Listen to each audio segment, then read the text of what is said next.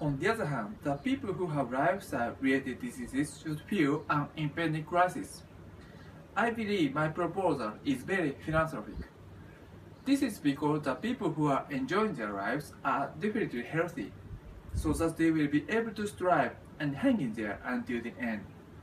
Why are people who are obsessed with routine apt to forget this? The state of good health is not a gift, but the result of your efforts. You have to go get it without waiting for help from others. In other words, you can capture good life with good, good health. Have you ever seen anyone whose physical condition is well balanced looking unhappy? I haven't. Be healthy and then you'll be happy.